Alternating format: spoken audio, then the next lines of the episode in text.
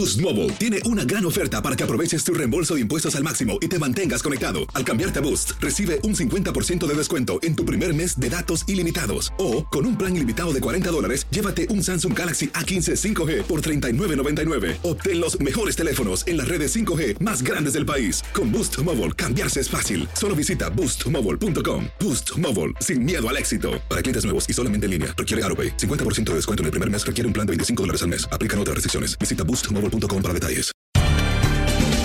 Bienvenidos al podcast de Buenos Días América, la revista radial más completa para los hispanos. Política, salud, economía, tendencia y deporte son algunos de nuestros temas. Bienvenidos.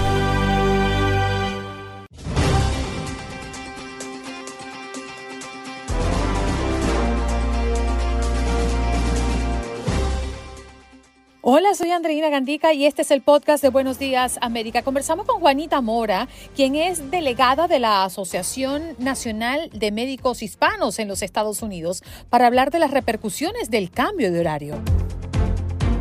Ronald Martucci, CEO de Roca Insurance and Financial Service, para hablar del sistema de salud de los Estados Unidos y cómo elegir nuestro seguro de salud. Osvaldo Reyes, asesor y estratega fiscal, escritor y conferencista internacional, alta planeación fiscal, nos habla de el fraude de FTX, Sam Beckman-Fried, que es declarado culpable por uno de los mayores fraudes de la historia de los Estados Unidos. Y en los deportes, Lalo, hablando de la Fórmula 1, vaya qué gran premio de Brasil se vivió durante este fin de semana y también resultados de la NFL. ¿Qué pasó? Las noticias relevantes. Las historias destacadas. El resumen de lo más importante. Estos son los titulares.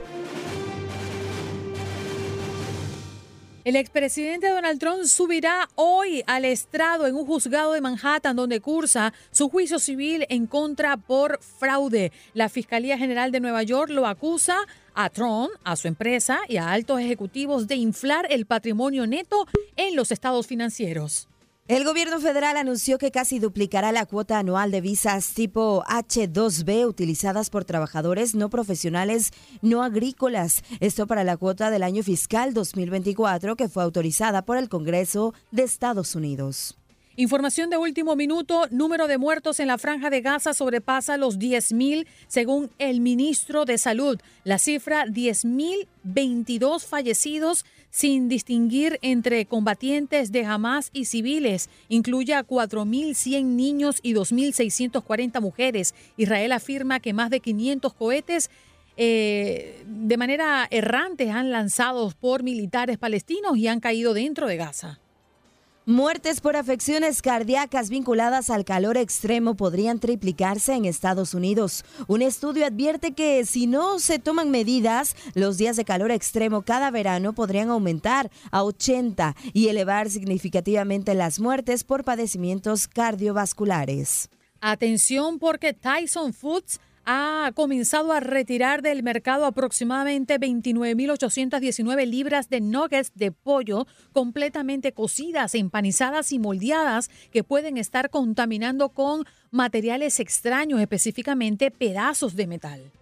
Despiden a hondureño hallado muerto en muro flotante de Texas. Esperaron su cuerpo por tres meses. El cuerpo de Nelson García fue hallado en el río Bravo en agosto y después de casi tres meses, su hermana al fin recibió los restos para poder darle el último adiós en su natal Honduras. En medio de mariachis y mucha emotividad, la familia realizó las honras fúnebres de este hombre que salió de su país hacia Estados Unidos buscando mejores oportunidades. Y si nos vamos al sur de la Florida, nos encontramos con que se le negó la fianza a David Contreras, de 52 años y acusado de asesinato en segundo grado por la muerte de su hijo Eric Contreras, de 21 años, en Kendall. Entre tanto, amigos y compañeros del joven de la Universidad de Florida lo recordaron como alguien comprometido y bondadoso. Tremendo caso. Conserje de escuela primaria es acusado de contaminar la comida de los niños con fluidos corporales. El conserje de la escuela primaria Elizabeth Moore en el condado Cumberland, en Nueva Jersey, fue arrestado tras ser acusado de realizar actos sexuales dentro del plantel con objetos inanimados y contaminar la comida de los estudiantes con sus fluidos corporales. De acuerdo con las autoridades, el sujeto publicaba en redes sociales sus actos obscenos. Y en los deportes dentro de Lincoln Financial Field, las Águilas de Filadelfia derrotaron 28 a 23 al equipo de América, a los Vaqueros de Dallas.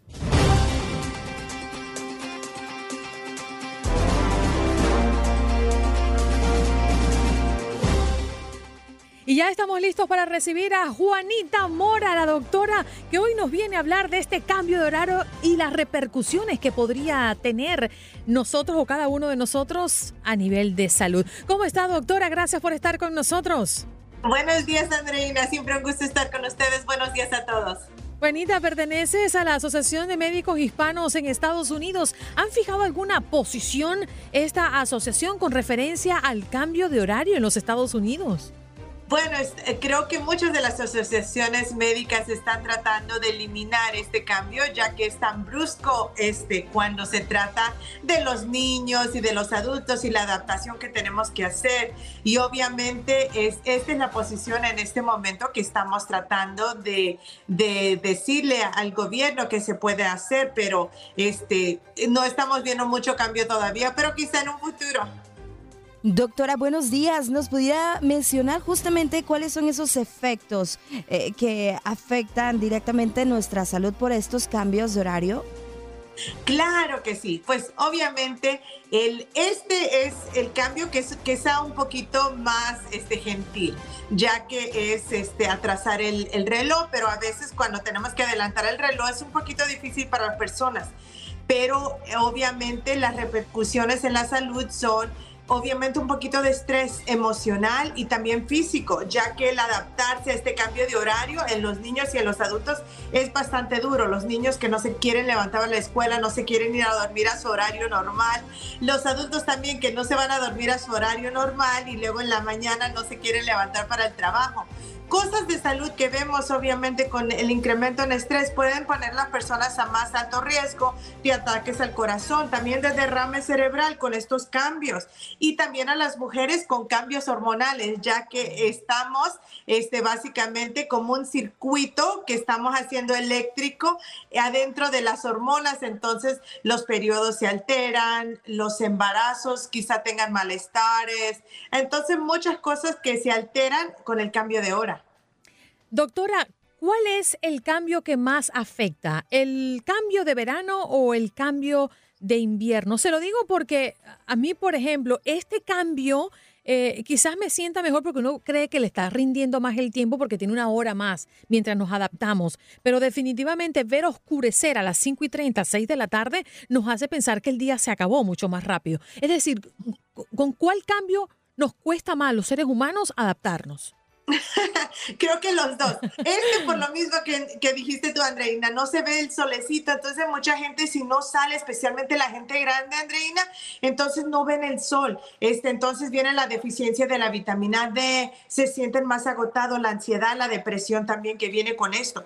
Por eso es importante abrir las persianas en la casa, entrar ese solecito en la mañana, ya que se acaba, como dices tú, más rápido. Salir a caminar en las mañanas también, no importa si están, viven en un estado frío o en un estado calientito, para ver completamente ese solecito, porque estos meses son duros por lo mismo. Y aparte vienen las fiestas este, de acción de gracias, de navideñas, y no todas las personas tienen familia, entonces viene mucho estrés, mucha depresión, y luego no el no solecito añade a todo eso también, Andreina. Doctora, sabemos que este, estos cambios, esta modificación, los horarios, pues bueno, viene de tiempo atrás.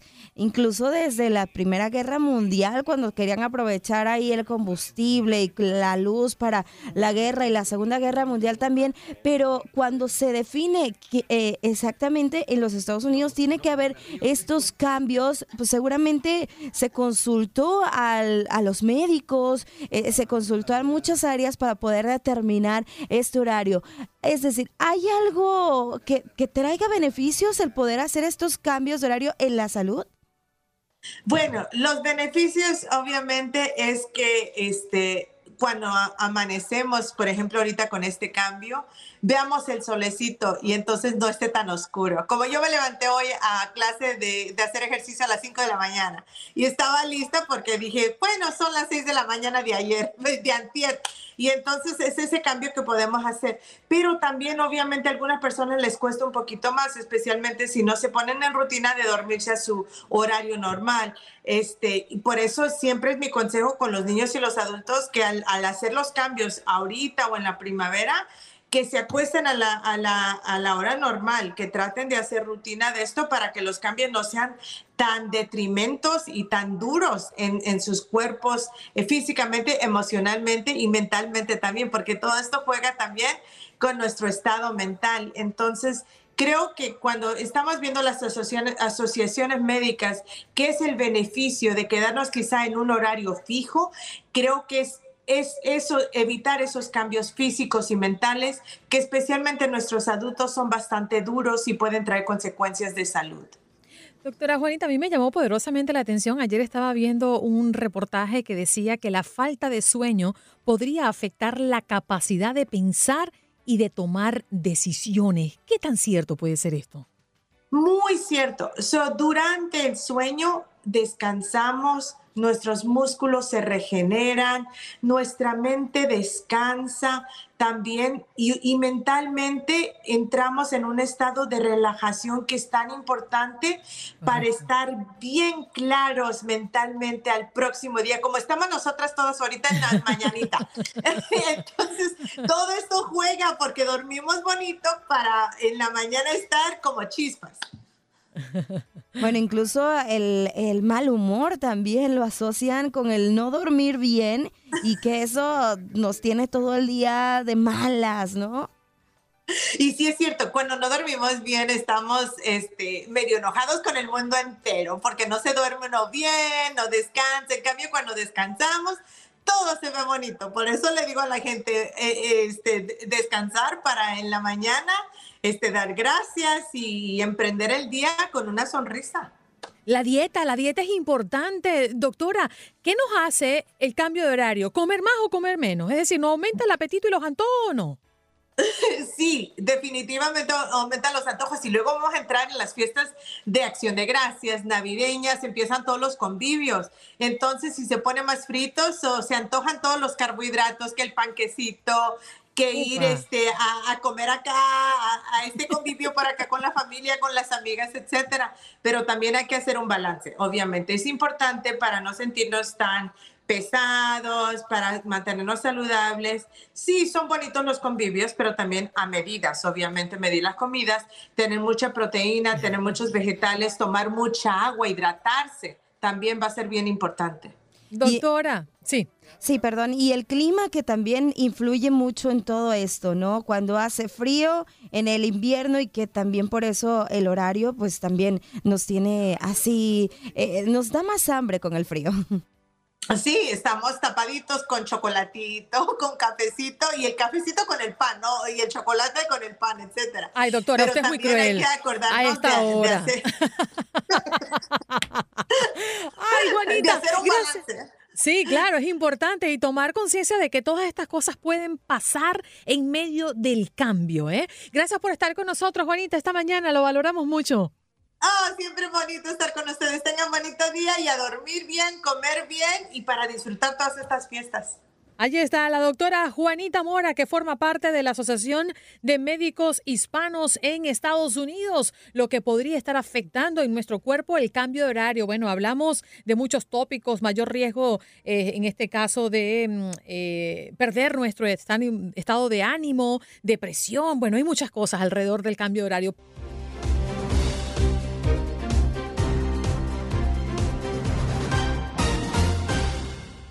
Ya está con nosotros Ronald Martucci. Él es CEO de Roca Insure y Financial Service. ¿Cómo estás, Ronald? Muy buenos días. Hola, buenos días, Andreina. Muchísimas, muchísimas gracias por tu invitación.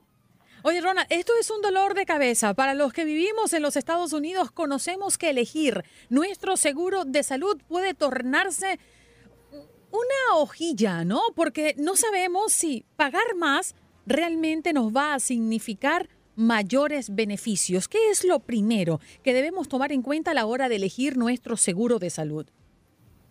Realmente, Andreina, eh, lo más importante para mí es entender quiénes de tu familia van a tener esa cobertura.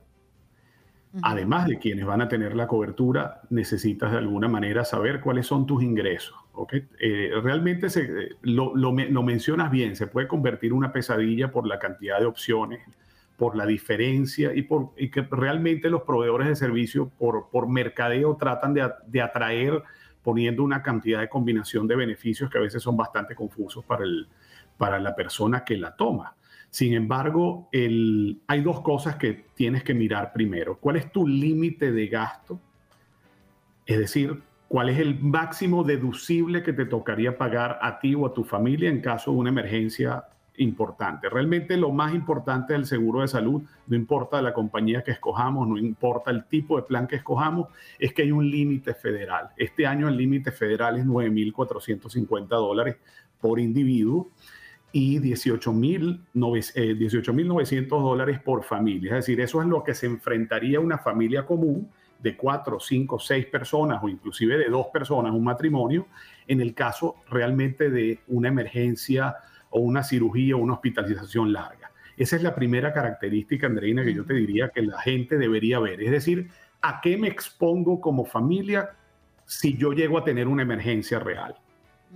Ronald, fíjate que siempre me ha llamado la atención, es mejor tener un seguro para toda la familia o quizás de repente mi esposo tiene un seguro por su trabajo, yo tengo un seguro por el mío y hacerlo de manera separada. ¿Qué es lo que más conviene?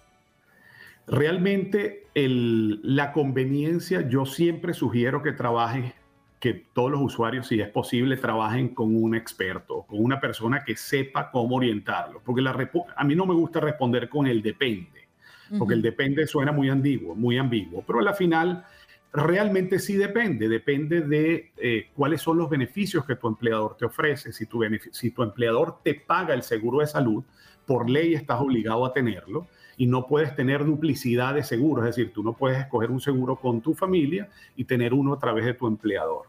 Eh, entonces, depende del ingreso familiar. Si el ingreso familiar, eh, pongamos un ejemplo, para una familia de cuatro personas es por debajo de los 100 mil dólares, el, el, seguro individual de salud va a ser mucho más conveniente porque vas a tener una prima, eh, va a tener un crédito de prima por adelantado que te da de alguna manera, que te dan los taxes. Eh, vamos a decir que eh, la forma como se escoge es que el plan te va a cobrar una prima y a final del año contable vas a conciliar, si tus ingresos fueron iguales, no tienes que devolver prima. Y si tus ingresos fueron un poco superiores, devolverías prima. La respuesta específica es, vale la pena mirar el caso caso a caso. Por eso para mí, trabajar con una persona que sepa y que la familia le dé la información lo más precisa posible.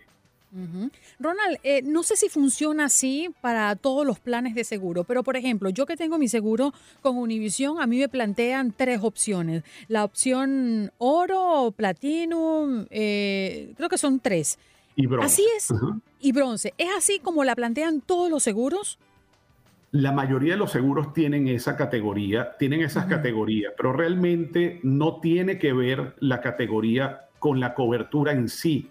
Tiene que ver más con el deducible y con el límite de, el límite de gastos que tú tengas. Todas las coberturas esencialmente son lo mismo. No importa que tú agarres el plan más económico o agarres el plan más caro, todas te van a, todas te van a cubrir exactamente lo mismo. Te van a cubrir hospitalización, te van a cubrir emergencias, y la emergencia es a nivel nacional, no es solamente en el estado donde vives, porque hay familias que, que, viven, por ejemplo, en la Florida, pero se trasladan por trabajo a Nueva York o van por trabajo o inclusive trabajan en, en, vehículos y, y, van a diferentes estados. No importa el seguro que escojas, que tiene que ser en el estado donde vives, no importa el seguro que escojas, te va a ocurrir una emergencia a nivel nacional. Lo tercero y más importante, no hay límite en la cobertura. Es decir, no importa que escojas un seguro Platinum, La cobertura individual va a ser exactamente igual. O sea, no es que tienes un límite de un millón de dólares o de 10 millones, no hay límite en ninguno de los planes. Realmente lo que tienes que considerar es cuál es la prima total que vas a pagar en, los 12 meses versus la cantidad de, de uso que le das al seguro. Pues si ya tienes una condición y esa condición le tienes que hacer seguimiento continuo, eh, mi sugerencia es que busquen planes que tengan deducibles menores.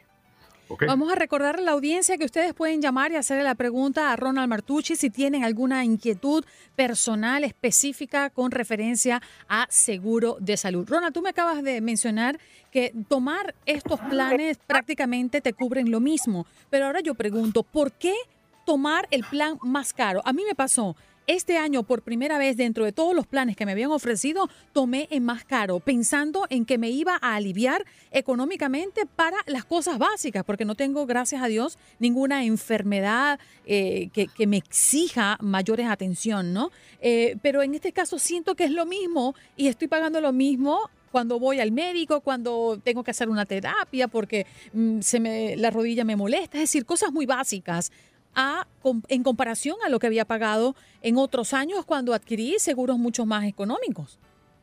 Sí, realmente el, el, tema pasa porque todos los seres humanos tenemos la percepción de que lo barato sale caro.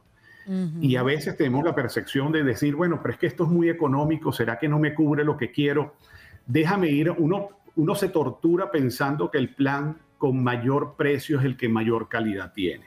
Y gracias a Dios esta ley eh, y yo digo que la ley de alguna manera, eh, hay muchos críticos de la ley, yo soy, yo soy, yo soy un pro eh, de esta ley porque realmente pone una línea base para todos por igual. Entonces, si, si logramos identificar que el seguro, no importando el que escojamos, el nivel o los deducibles o los copagos, cubre más o menos, lo, cubre realmente esencialmente lo mismo porque es por ley obligatorio, se nos hace más fácil el criterio de selección. Es decir, pagar más caro no te da mejor calidad o no te da mejor cobertura. Eso es lo primero que tienen que evaluar.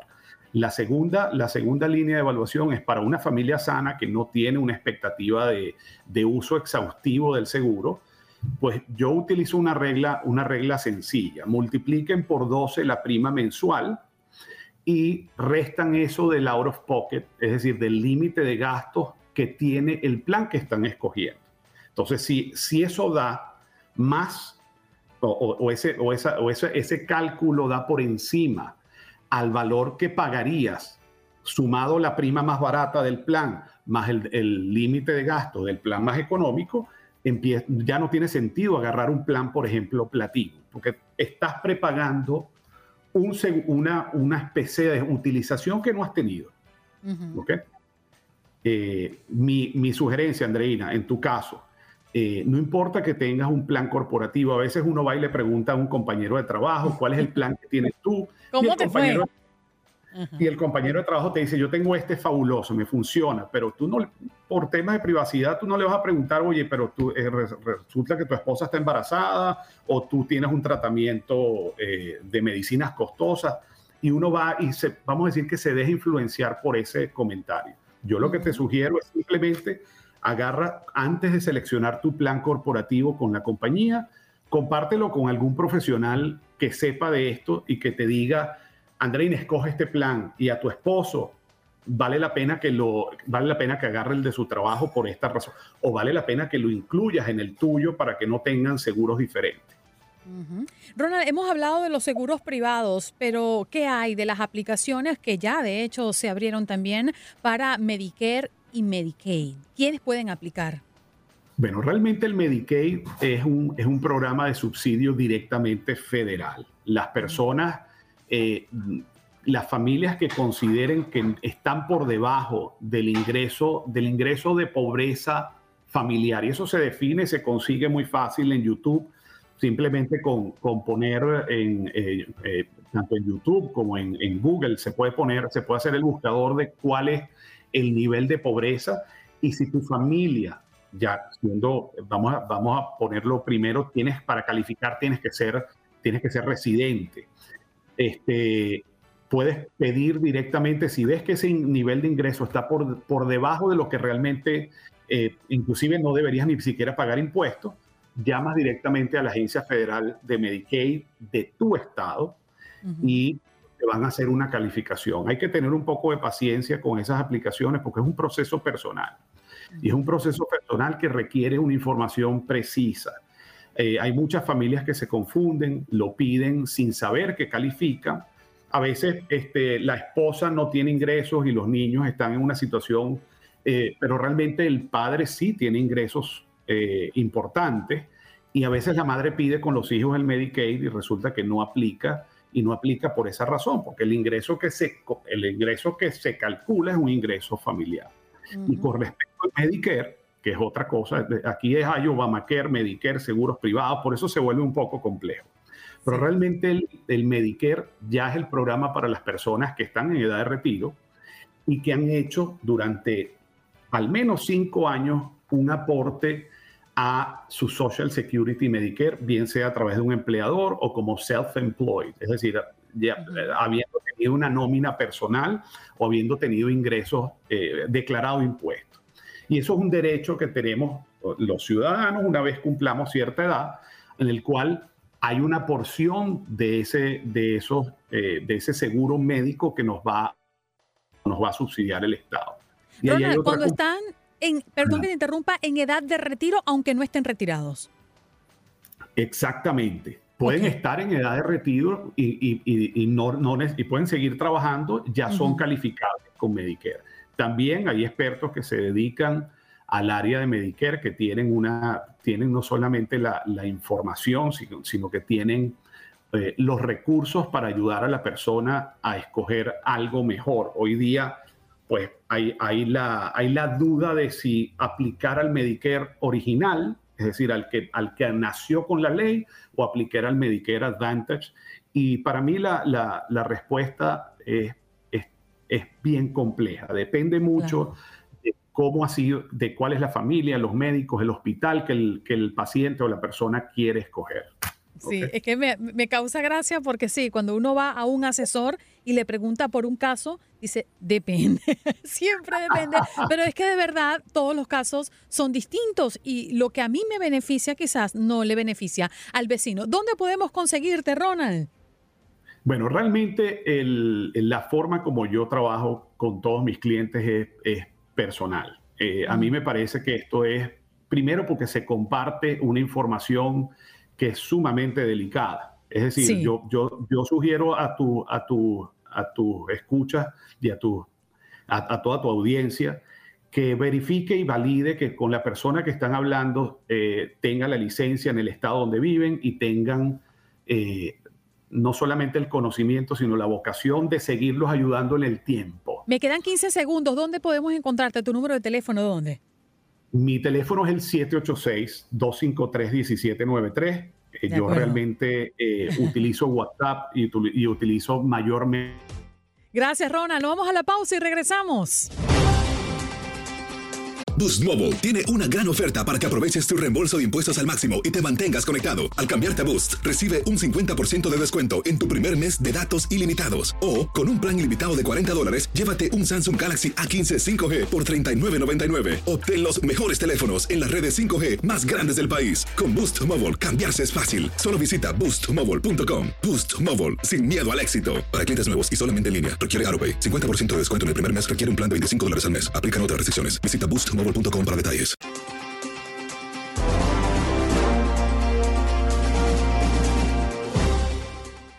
Y vamos a tocar un tema que fue un verdadero escándalo la semana pasada alrededor del fundador de FTX, Sam Fried.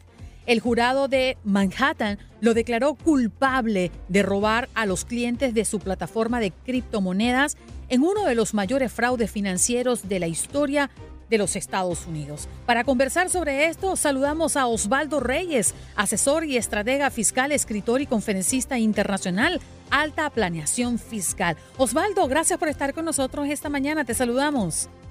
Al contrario, es un placer para mí estar con ustedes. Un abrazo a la distancia. Alrededor de este caso específicamente, Osvaldo, ¿cómo es que pudo estafar a sus clientes? Pero lo primero es seguramente el tema de la desinformación, es lo que siempre yo hablo de que regularmente entramos a inversiones o hacemos o tomamos decisiones financieras sin capacitarnos perfectamente. Entonces la desinformación lleva a que el engaño, el fraude y demás tomen fuerza. ¿Qué pasó con FTX, estimada Andrina? Pues primero eh, tenía una, eh, corría dinero por todos los pasillos. Si ves los antecedentes del caso, son tres eh, personas, la gente ha dicho en medios, es que traicionaron a Batman Fry, no, simplemente están salvando su pellejo, porque pues ahorita la acumulación de, de años de cárcel de Sam son de alrededor de 110 años. Y hay que aclarar que falta todavía el segundo juicio de la SEC que viene en marzo por otra serie de factores de fraudes eh, de naturaleza financiera. Entonces, ¿qué sucede? En... Sí, dime. Sí, continúa, continúa. Ah, ok. Eh, ¿Qué sucede aquí? Él optó por irse por la clásica vía de mucho lobbying político, estrellas de los deportes, estrellas del entretenimiento, algunos inversionistas institucionales que, este, que tienen mucho dinero metido en Bitcoin. Pero aquí hay que, hay que aclarar algo porque la semana pasada me tocó estar en diversos medios y muchos confunden en cuanto a los, a, los consumidores de que el Bitcoin es casi lo mismo que FTX. No, FTX es una empresa que en primer lugar tenía permisos para operar y hacer transacciones eh, financieras tecnológicas, que en, México, en América se conocen como fintech. Dos, tenía los permisos para poder operar y también al mismo tiempo para poder hacer cuestiones de inversiones, pero específicamente todo el ámbito de criptomoneda. Incluso por eso FTX tenía su colateral, que se le llama, que era el token que ellos usaban, el FTT, pero ese token fue el que dio precisamente Andreina Janet la señal explosiva más o menos nueve meses atrás, diez meses atrás, cuando vieron que empezó a desinflarse impresionantemente, se empezaron a ver las garantías que había en la inversión de este token, que reitero era la garantía de FTX para invertir, y pues vieron que, que si en el mercado se decía en el número que eran 50, algo más de 50 mil millones de dólares, pues esto ya estaba en un rango, no sé, al 7-8%. ¿Qué les perjudica? Que en un lapso de tres días se salen 6 mil millones de dólares de la plataforma y es donde se ponchan, es donde truenan, es donde implosionan, porque ya no tenían dinero para seguir operando. Entonces, el principal motivo, mi estimada Andreina, es el tema de la desinformación, porque la gente cree que está respaldado, muchas veces también piensan que el gobierno está detrás de ellos, no, es un operador, es una operadora de, es como como decir si al banco le doy mi dinero de mi retiro, de mi fondo, mi pensión, 501, y lo doy la libertad de invertir donde sea. Pues sí, pero ya vivo lo que pasó con las tecnológicas también de California hace año y medio y que llevó a la quiebra muchísimas fintech en el mundo por malas decisiones. Aquí lo importante es darle seguimiento a cada plataforma donde operamos las criptomonedas, porque ahora viene otro problema, Janet Andreina, que el Bitcoin está subiendo. ¿Por qué está subiendo? Porque creo, si no me falla la memoria, el 9 o 10 de enero, creo que es el 9 de enero, es el, el, deadline para que la SEC, dirigida por Gary Gensler, dé la autorización de los famosos CTFs de las grandes empresas financieras. Entonces, fíjense, aquí viene otro detalle que ahora hay muchas personas que dicen, ah, así me han dicho, es que el Bitcoin ahora sí va a ser legal. Bueno, es que siempre ha sido legal. La cuestión es que en su forma de operar, ha tenido que sufrir modificaciones en la forma de supervisión. Lo único que pueden hacer las autoridades para que esto lo, aprecie el público es supervisar el cómo se vende y se compra el Bitcoin. No pueden hacer más. La creación del Bitcoin está fuera de la mano de todos nosotros, porque la creación del Bitcoin lo hacen los mineros. Entonces, digo, di este preámbulo rápido porque es mucha desinformación la que hay en el mercado eh, Andrina, Janet, y es donde la gente debe capacitarse. Esto no es como antes, que ah, no pasa nada, le suelto a los banqueros los mil, los diez mil dólares, eh, no pasa nada, no, sí pasa, porque son decisiones sumamente personales que te pueden llevar a tener un dolor de cabeza como el que muchos inversionistas tienen ahorita en FTX formados, a ver si les pueden devolver y cuánto, porque se ha recuperado dinero, pero híjole, ¿cuánto pueden recuperar? Creo que llevan dos mil, tres mil millones identificados. Pues sí, pero hay 50 mil millones atrás en pérdidas todavía. Osvaldo, buenos días. Eh, sí, todo un problema, ¿no? Esto, esta plataforma de intercambio de criptomonedas que además hace tan solo un año estaba en la cima del mundo. Y, se habla de un fraude electrónico, pero ¿cómo? Eh, ya nos explicaste un poco de cómo se dio todo esto, pero ¿cómo podemos evitar ser víctimas de este tipo de delitos? Qué buena pregunta, Janet. Lo principal es que la gente vea que tienen un responsable, que hay una cara regularmente la mayoría de operadoras en todo el planeta, pues eh, tienes contacto por un correo electrónico, que es un chat, eh, este, ahora sí, eh, pues que se maneja con inteligencia artificial, que es otro temazo, hay que ver el tema de la, de la, de lo que es la emisión de Nueva York, de su documento de inteligencia artificial, que viene bastante fuerte en cuanto a control, seguridad de, de los contribuyentes. Pero lo más importante aquí, Janet, es el hecho de que el momento de que tú estás operando, como se llama la plataforma, tengo una dirección de registro, tengo un aviso de privacidad, tengo un mail de contacto que te responda, tal vez preguntar cualquier cosa que se te ocurra, oye, ya quedó mi registro, eh, recibieron mis documentos correctamente, ya puedo operar, no sé, pero que haya alguien que te responda detrás por lo menos y tenga ese seguimiento. El segundo punto, también sumamente importante, pues es que lo veas cotizando todo el tiempo y con un antecedente. No es lógico, como sucedió con FTX, que en un lapso como tú acertadamente dijiste, de año y medio, de una capitalización de billones de dólares, todo mundo lo pavoneaba, reitero, hasta artistas salían, pero no hay que olvidar que los artistas, los deportistas no salen si no se les paga, ellos no trabajan gratis. Entonces mucha gente a mí me comentaba, es que sale fulano de Abraham, sí, pero le pagan, no es una señal, eh, no es una señal sana de que el negocio vaya bien. Yo creo que es por el contrario. Mientras un negocio vaya atrás, en lo oscurito, operando correctamente y dándote resultados, teniendo respuesta, en estos casos es mucho mejor a, tener una gran fiesta todo el tiempo, ¿no? Y tercero, y muy importante, creo que el más, más importante de todos, hacer pruebas. ¿Saben qué sucede, eh, Andreina? Eh, Janet, que muchas veces compramos el Bitcoin y lo dejamos en la operadora, lo dejamos en el banco de criptomonedas. Entonces, cuando viene el problema financiero, pues nos empezamos a rasgar la ropa y a comer las uñas porque, oye, no tengo cómo sacar la criptomoneda. No, compra y sácala. Ojo, vuelvo a repetir, compra y sácala, no compra y vende. Compra ten listo tu wallet, tu cartera digital, que puede ser en el teléfono, puede ser una, una, cartera digital fría, y mandar inmediatamente ahí tus criptomonedas, así sean 100 dólares, lo que sea, porque a todo mundo nos cuesta un esfuerzo tremendo ganar ese dólar, esos 100 dólares o esos 1000 dólares, y tenerlas en respaldo. ¿Por qué? Porque la wallet digital, ya sea caliente o fría, cualquiera de, que, que, decidas utilizar, ya entonces tú te puedes mover a donde quieras, o incluso si yo tengo que ir a, a hacer un compromiso con cualquiera de ustedes dos y hay que mandar una cantidad, ah, bueno, me dan la wallet de la persona con la que vamos a ir, a lo mejor vamos a hacer un pedido, vamos a comprar una prenda, lo que sea, y le transferimos directamente de cartera a cartera pero no dejo las cosas en la operadora. ¿Por qué Batman Fry se sirvió con la cuchara grande? Porque él tenía todo el dinero invirtiendo. Ese creo que fue el mayor error de todos los inversionistas en este caso. Osvaldo, para concluir nuestra conversación el día de hoy, creo que esta pregunta se la habrán hecho muchas personas que han visto este fraude y con esta magnitud. ¿Es momento de invertir en criptomoneda y qué tan seguro está mi dinero si decido invertir? Muy buenas preguntas, muy buenas preguntas. La primera es si es momento. ¿Por qué? Porque el mundo está cambiando, todo el tema financiero, Vimos la situación Ucrania-Rusia, bajó, ahora está el tema Israel-Palestina, desgraciadamente muy feo, muy crudo, una película espantosa que estamos viviendo desgraciadamente como humanos. Yo en lo personal pienso que son de las cosas más absurdas que pudo inventar el hombre en su, en su gran crecimiento que puede tener. Pero sí es buen momento porque va a subir. Incluso hay un dato que casi nadie lo dice en los medios, pero yo lo voy a compartir con ustedes dos. Viene el halving. ¿Qué es el halving? El halving es cuando los beneficios de los mineros, que son los que crean Bitcoin, eh, decrecen ahorita está en 6.2, es decir, si tú, si tú entiendes la fórmula matemática del Bitcoin y la descubres, que esto se da cada 10 minutos, te dan 6.2 Bitcoins. Y a partir de abril va a bajar a 3.1.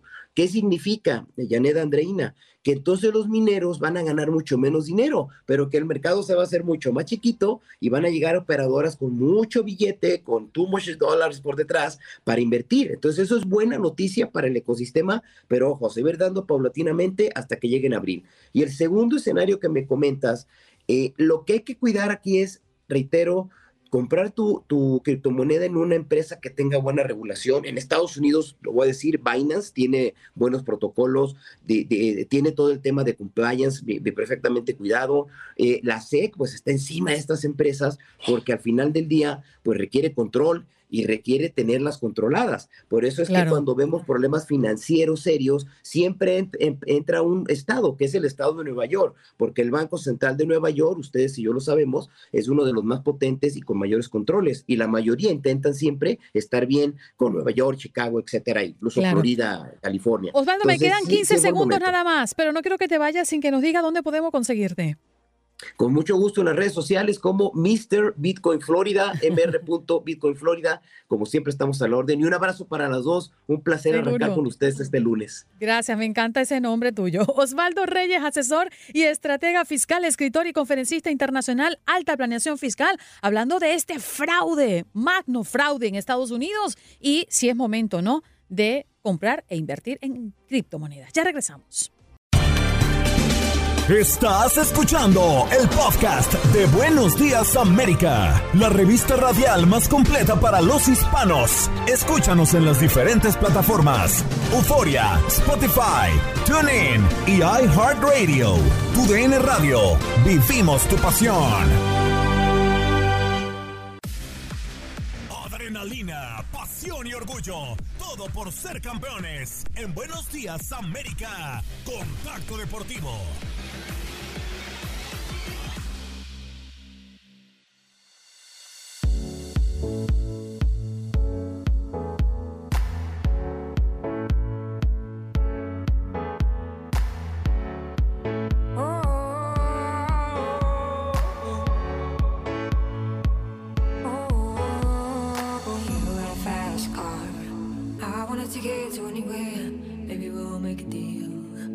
Maybe together we can get somewhere. Any place is better.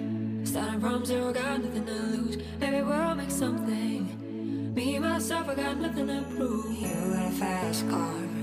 I got a plan to get us out of here. I've been working at the convenience store. Managed to save a little bit of money. Won't have to drive too far. Just cross the border and into the city. You and I can both get jobs. Finally see what it means to be living. You got a fast car.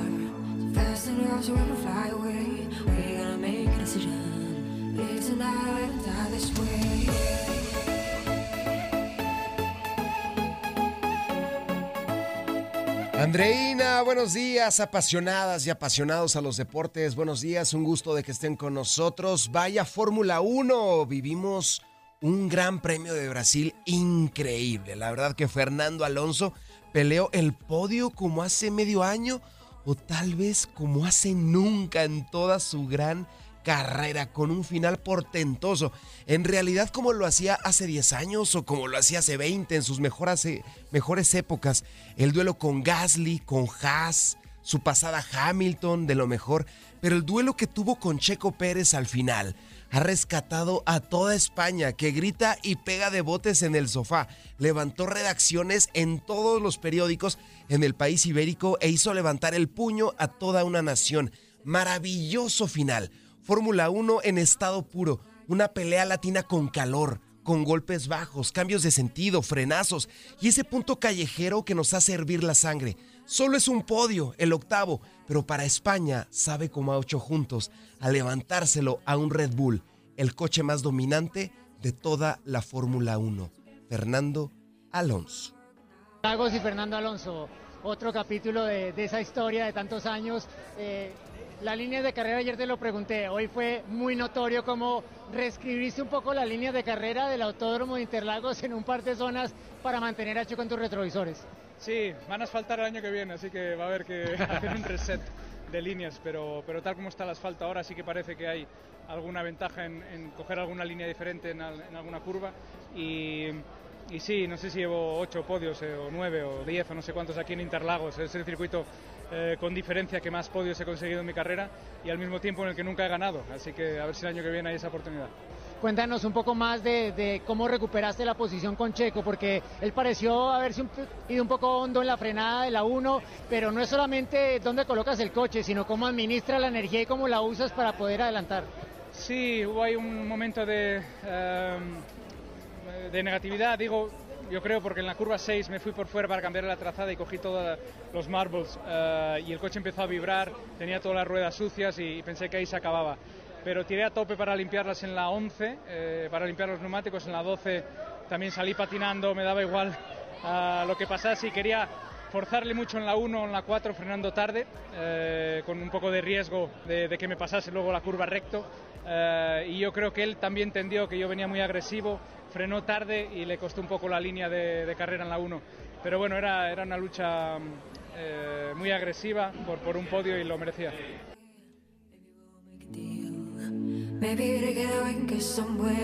Vaya que la pelea por el tercer lugar fue lo mejor de la Fórmula 1 del Gran Premio de Brasil, porque todos sabemos quién ganó, Max Verstappen. Esta noticia siempre la leemos y siempre acontece, pero no hay que fijarnos en ese primer lugar, hay que fijarnos en el tercer lugar, que estuvo muy emocionante. Un gran momento para todos los aficionados de Fórmula 1. Fernando Alonso y Checo Pérez tuvieron un duelo en la etapa final de su recorrido por el circuito de Interlagos. En la última vuelta, el piloto español llegó a la meta tan solo 53 milésimas delante del mexicano, que pudo sumar puntos y se, con esto se separa un poquito de Hamilton. Así que Checo Pérez no tuvo podio, pero sí nos regaló, junto con el español Fernando Alonso, una tremenda batalla hasta el final de la carrera. Andreina, las emociones de la Fórmula 1 aquí en Buenos Días América.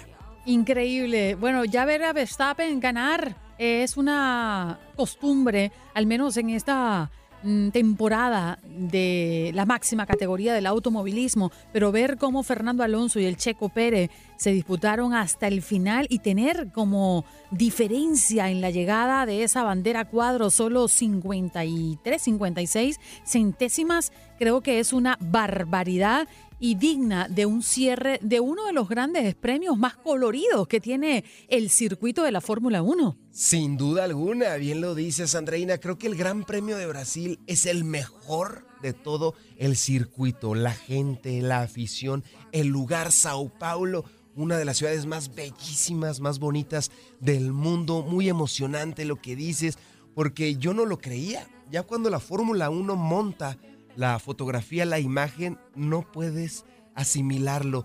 Dos deditos, dos deditos de distancia. Si usted ve la mano y sus deditos, dos deditos de distancia entre Fernando Alonso y Checo Pérez ya al final de la competencia. Espectacular y son de los detalles que nos hacen vibrar, porque para muchos, en lo personal no, pero para muchos ya es aburrido ver a Verstappen ganar, ganar, Mm. ganar y ver este tipo de duelos muy latinos de países de origen latín, como lo es México, como lo es eh, Francia, como lo es España, como lo es también Cataluña, ver estos duelos que tienen esa sangre, esa, esa diferencia, porque el mexicano, el latino, es muy diferente al europeo, vive el deporte de otra forma. Entonces, ¿Sabes ver- qué?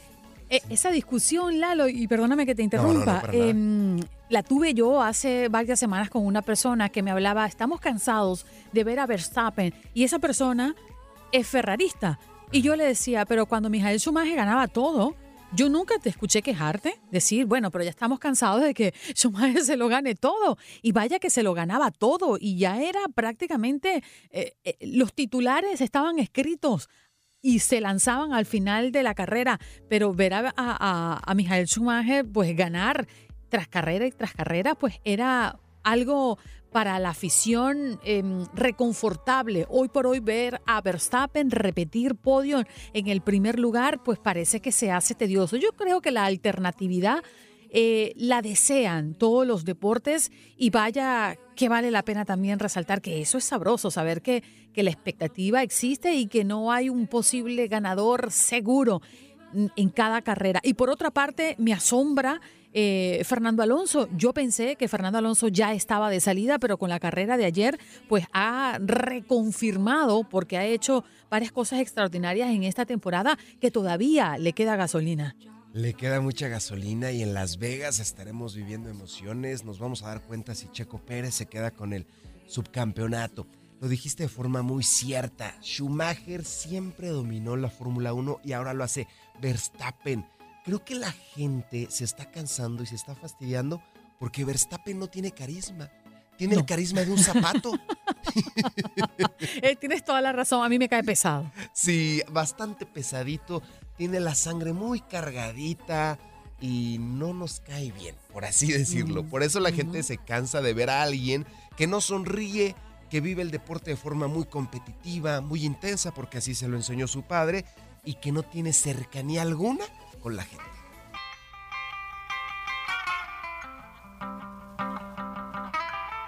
wasn't me, baby. No, it wasn't me, baby. It must have been some other body. Uh-uh, baby, it wasn't me. Eddie was cold, tired, and hungry, came up begging for bread. The lady took him in and fed him breakfast in bed. It wasn't me, boss. Mm-mm, boss, wasn't me. Must have been some other body. Uh-uh, boss, wasn't me. Say saw my car parked in the drive-in one night. Came over to speak to me. I was out of sight. Wasn't me, baby. Mm-mm, baby, wasn't me. Muchas gracias, querida Andreina, auditorio. Con un marcador final de 21 puntos a 14, los jefes de Kansas City vencieron a los Delfines de Miami en tierras europeas. Mahomes sumó 185 yardas y sufrió dos capturas. Tua Tongo Bailoa pasó para 193 yardas y una anotación, pero fue capturado en tres ocasiones. Gran resultado para los jefes de Kansas City, quienes ya tienen una marca de 7 victorias por dos derrotas y con ello se posicionan en la cima de la zona oeste de la conferencia americana. Patrick Mahomes, campeón del Super Bowl. I mean, for sure. I mean, the, the, the fact that they're so good at all, all three levels, that they're deep. Estoy seguro que somos buenos en todos los Um, niveles. Hablo de equipos especiales, defensiva so, y uh, ofensiva. I mean, it's, it's got to be a top defense in the NFL. Um, Ellos son una defensiva muy to- to top, muy 14 por arriba de la media uh, aquí en la. National Uh, Football League. seven of those points, I mean, that's a, that's a tremendous, tremendous Sumarle esos puntos a dicho equipo aquí en tierras germanas nos llena de halagos y nos llena de satisfacción. Yeah. I knew they were going to be good because you look at the end of last year. Um, and they Si played great football, no vemos lo que sucedió Um, a so finales del I año pasado, puedo decir que los Miami Dolphins um, son muy buenos. Um, but I mean, the fact that they're all developing this fast, I don't know if anyone could have guessed it, but uh, I knew they were going to be great, great as uh, Ellos son muy went on, rápidos. but, uh, Sabía que tenían play like grandeza dentro del equipo. Lo vimos el año pasado al final y esta victoria nos llena de emociones.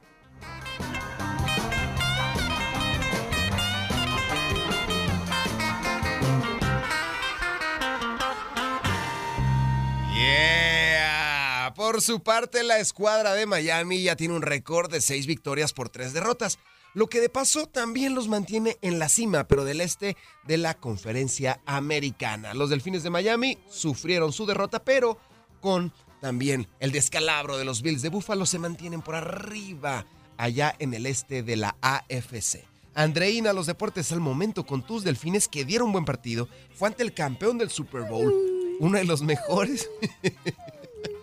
Pero mire, yo estoy muy orgullosa con lo que está haciendo los Dolphins, ¿eh? Eh, independientemente que hayan perdido en Frankfurt este domingo. eh, tenemos un muy buen récord. Muchos envidiarían el récord que hoy tenemos.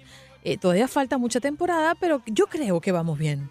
Van muy, pero muy bien. Seis victorias, tres derrotas. Nadie lo esperaba.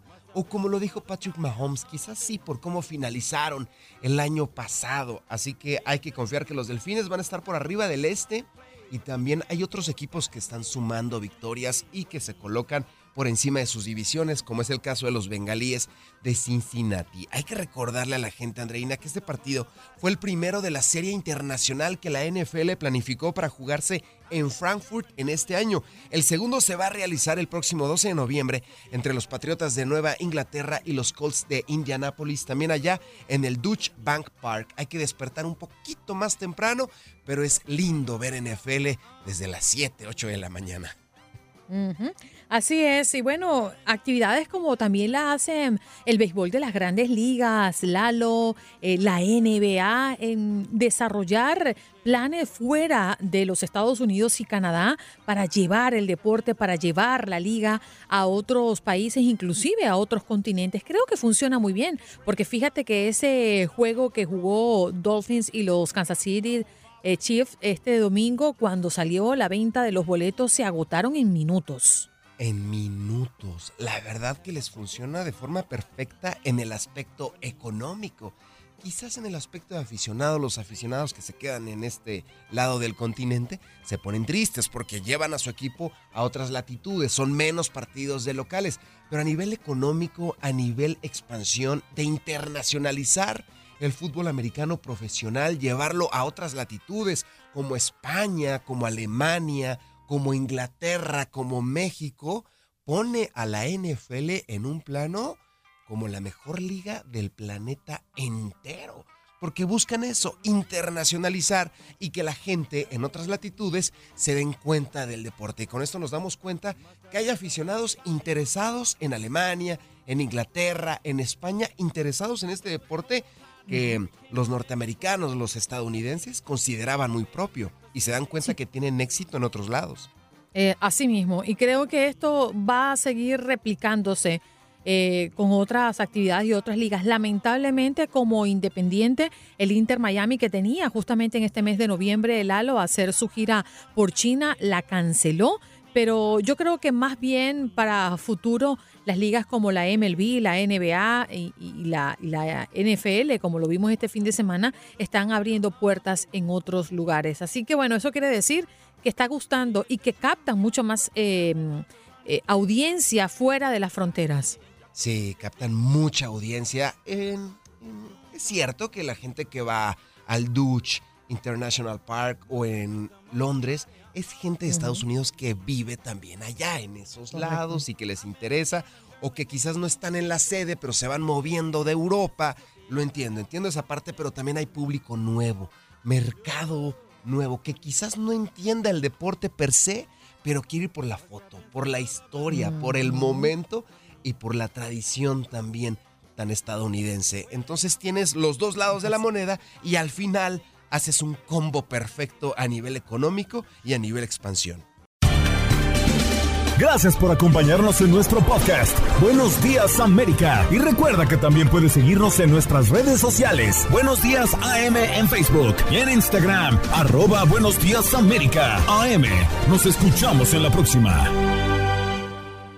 Boost Mobile tiene una gran oferta para que aproveches tu reembolso de impuestos al máximo y te mantengas conectado. Al cambiarte a Boost, recibe un 50% de descuento en tu primer mes de datos ilimitados. O, con un plan ilimitado de 40 dólares, llévate un Samsung Galaxy A15 5G por $39.99. Obtén los mejores teléfonos en las redes 5G más grandes del país. Con Boost Mobile, cambiarse es fácil. Solo visita boostmobile.com. Boost Mobile, sin miedo al éxito. Para clientes nuevos y solamente en línea, requiere AroPay. 50% de descuento en el primer mes requiere un plan de 25 dólares al mes. Aplican otras restricciones. Visita boostmobile.com para detalles.